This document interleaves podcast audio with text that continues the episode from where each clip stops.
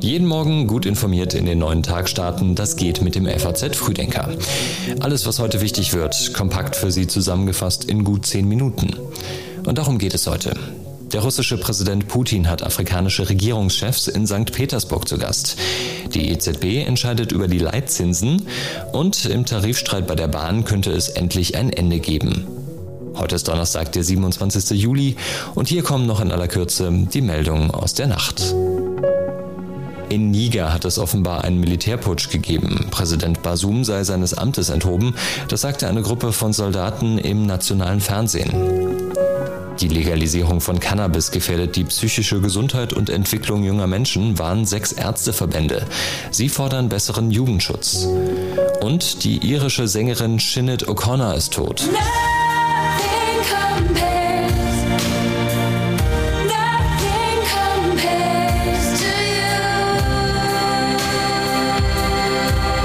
Nach Angaben ihrer Familie starb sie im Alter von 56 Jahren.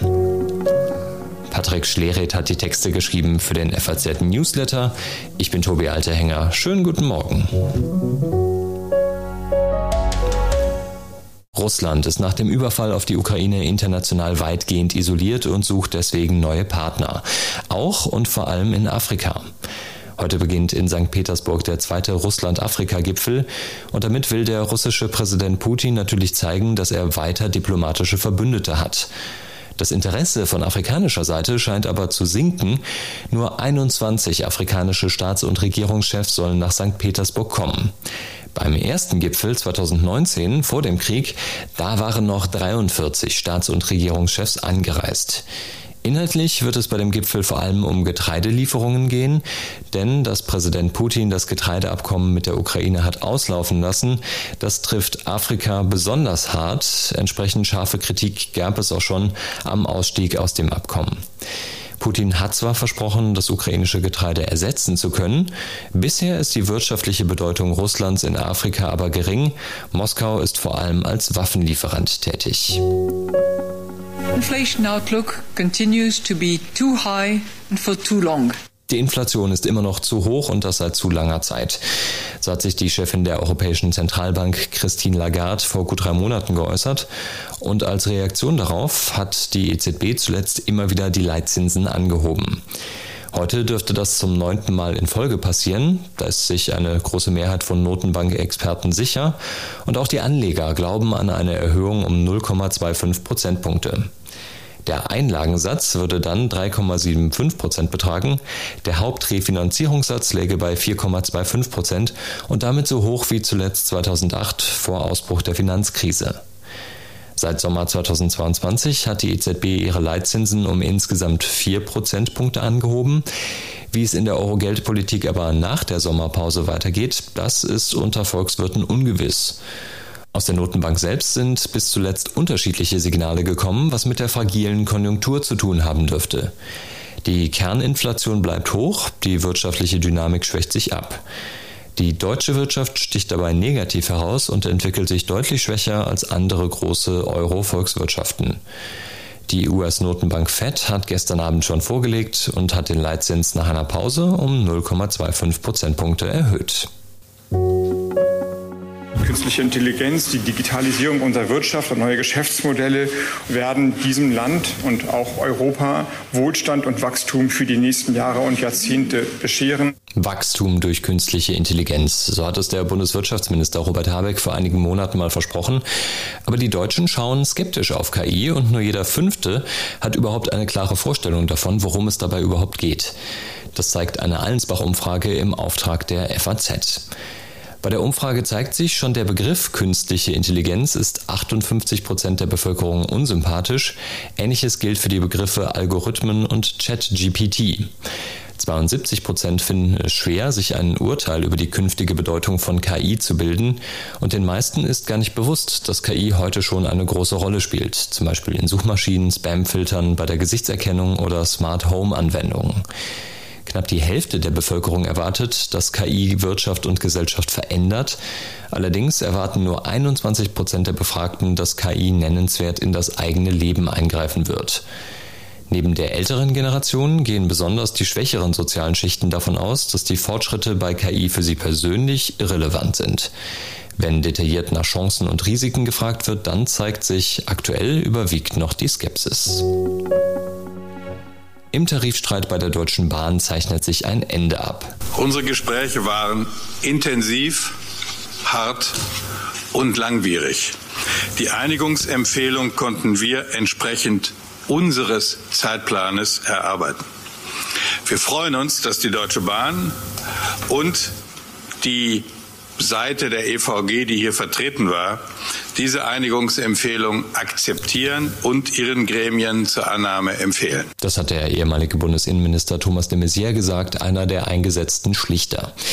Wie sieht die Einigung jetzt aus? Es soll eine stufenweise Einkommenserhöhung geben um mindestens 410 Euro pro Monat bei einer Laufzeit von 25 Monaten.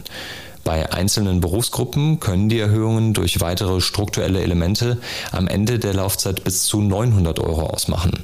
Hinzu kommt eine Inflationsausgleichsprämie von knapp 3000 Euro.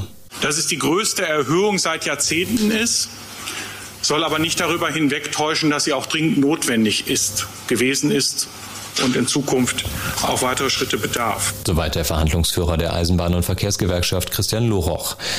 Bei der Bahn gilt die Zustimmung als Formsache, bei der FVG ist es komplizierter. Am Freitag entscheidet der Bundesvorstand über den Schlichterspruch. Anschließend müssen die Mitglieder in einer Urabstimmung bis Ende August entscheiden.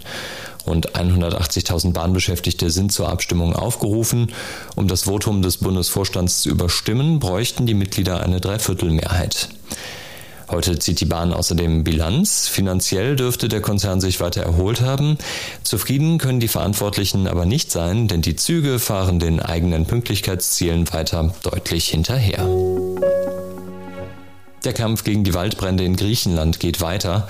Auch gestern waren Löschflugzeuge und Hubschrauber im Dauereinsatz und es gab erste Erfolge. Auf der Insel Rhodos gelang es der Feuerwehr und den Helfern, ein Feriendorf vor den Flammen zu retten. Heute sollen die Temperaturen sinken auf 35 Grad. Dies wird aber die Folge starker Winde sein, die die Flammen wieder anfachen könnten.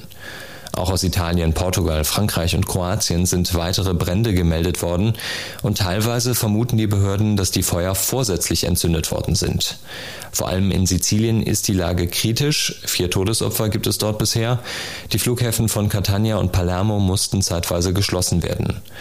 Ob die Waldbrände in Südeuropa Einfluss haben auf die Urlaubsplanung der Deutschen, dazu haben wir uns auf der Straße umgehört. Ich war auch schon ein paar Mal in Griechenland und finde die Bilder halt sehr erschreckend. Aber ich habe jetzt auch keine große Urlaubsplanung. Eigentlich nicht, weil ich auch nicht in den Süden fahren werde. Von daher macht es keinen Einfluss auf mich. Man war ja schon zum Beispiel auf Rhodos. Von daher geht einem das schon nahe, was da passiert. Aber auf die eigene Planung hat es jetzt keinen Einfluss in meinem Fall. Auch in Algerien gibt es Waldbrände und dort wächst die Wut auf die Regierung. Regierung.